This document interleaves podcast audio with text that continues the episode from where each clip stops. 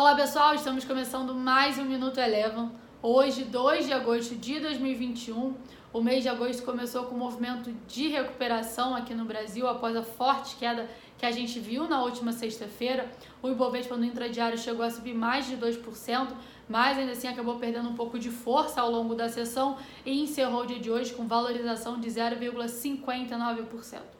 Por aqui, os investidores ainda seguem cautelosos em relação aos riscos fiscais e políticos. Vale lembrar que essa semana o Congresso volta do seu recesso e a gente também tem a temporada de divulgação de resultados do segundo trimestre, que vai ganhando um fôlego maior essa semana. Inclusive, hoje, agora após fechamento, a gente tem algumas companhias como Itaú e Cielo divulgando seus resultados. Passando para o dólar, teve um dia de queda não só aqui no Brasil, mas também no cenário internacional. Além do tom mais positivo visto lá fora, a expectativa de aumento da Selic em um ponto percentual na próxima reunião do Copom, que acontece essa quarta-feira, poderia aumentar o diferencial de juros entre os Estados Unidos e Brasil e com isso o real ficaria mais atrativo para o investidor estrangeiro.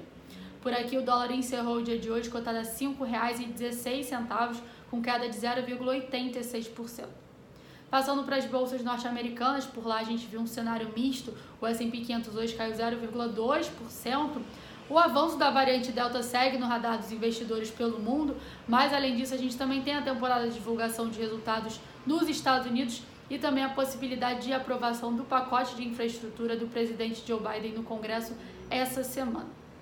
Por fim, passando para o petróleo, petróleo Brent teve uma queda forte hoje, caiu aproximadamente 3%, após os dados de PMI da China frustrarem as expectativas e também de olho no avanço da variante Delta, com receio de que pudesse atrapalhar a demanda pela commodity. O Minuto Eleven de hoje fica por aqui. Se você quiser ter acesso a mais conteúdos como esse, inscreva-se em nosso site www.elevafinancial.com e siga a Eleven também nas redes sociais. Eu sou a Jéssica Feitosa e eu te espero no próximo Minuto Eleven.